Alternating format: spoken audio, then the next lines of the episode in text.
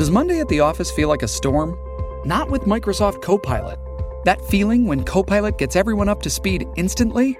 It's sunny again. When Copilot simplifies complex data so your teams can act, that sun's shining on a beach. And when Copilot uncovers hidden insights, you're on that beach with your people and you find buried treasure. That's Microsoft Copilot. Learn more at Microsoft.com/slash AI for all. Dreaming of a better sleep? Tossing and turning is not your destiny. And Ollie is here to help. Ollie invites you to sink into sweet, sweet slumber to improve your mental and physical health and overall wellness. More than just melatonin, Ollie's ingredients help you unwind your mind for a delightfully dreamy drift off. Sleep is on the way at Ollie.com. That's O L L Y.com.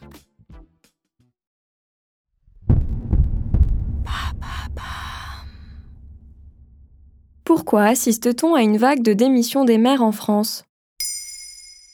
Merci d'avoir posé la question.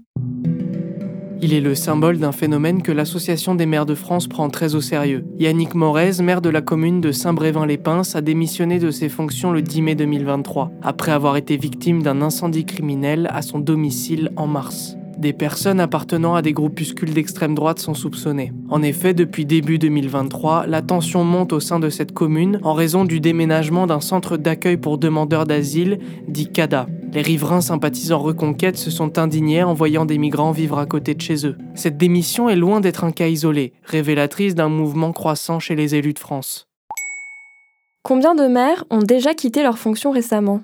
Selon les chiffres du ministère de l'Intérieur communiqués fin avril 2023, 1293 maires ont démissionné depuis les dernières élections municipales du 28 juin 2020, soit 3,7% de la totalité des élus du territoire. À titre de comparaison, sur la période 2008-2014, seulement 717 maires avec laquelle la porte de leur hôtel de ville. De plus, selon l'Association des maires de France, ces chiffres ne sont que la part émergée de l'iceberg. En effet, d'après leur enquête interne, entre les adjoints aux maires, les conseillers municipaux et les maires eux-mêmes, ce sont 12 648 élus sur 45 départements qui ont démissionné.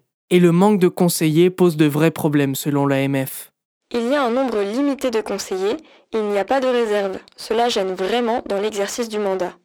Mais comment expliquer ce phénomène? Selon le ministère de l'Intérieur, en 2022, 2265 plaintes et signalements pour violences contre des élus ont été enregistrés. Mais une fois de plus, ce n'est que l'arbre qui cache la forêt, selon Martial Foucault, le directeur du Centre de recherche politique de Sciences Po, à l'occasion du congrès annuel de l'AMF de 2022. Beaucoup de maires renoncent à signaler toute forme de violence subie, y compris physique, en raison des conséquences attendues ou représailles. Selon la publication issue de ce congrès, on apprend qu'en 2021, 63% des maires ont subi des incivilités et des violences. Plus grave encore, 12% d'entre eux déclarent que leurs proches étaient aussi victimes de comportements similaires dans le courant de la même année. Concrètement, il s'agit de menaces de mort, d'insultes et d'intimidations. Dans la note, les édiles détaillent les causes principales de leur démission. Pour près de trois quarts d'entre eux, les problèmes liés à leur vie personnelle se situent en pôle position des raisons pour lesquelles ils ne peuvent plus assumer leurs fonctions. Selon l'AMF, dans son enquête, le contexte actuel serait un facteur aggravant. C'est le mandat de tous les dangers, avec la réduction des ressources, la crise sanitaire et maintenant la crise énergétique et l'inflation. Ils n'ont pas été élus pour faire de la gestion contrainte.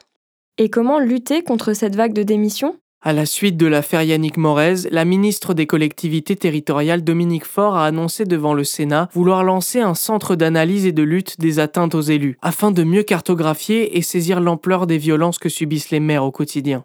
De plus, l'ancien maire de Saint-Brévin-les-Pins indique rester confiant pour l'avenir dans son communiqué de démission.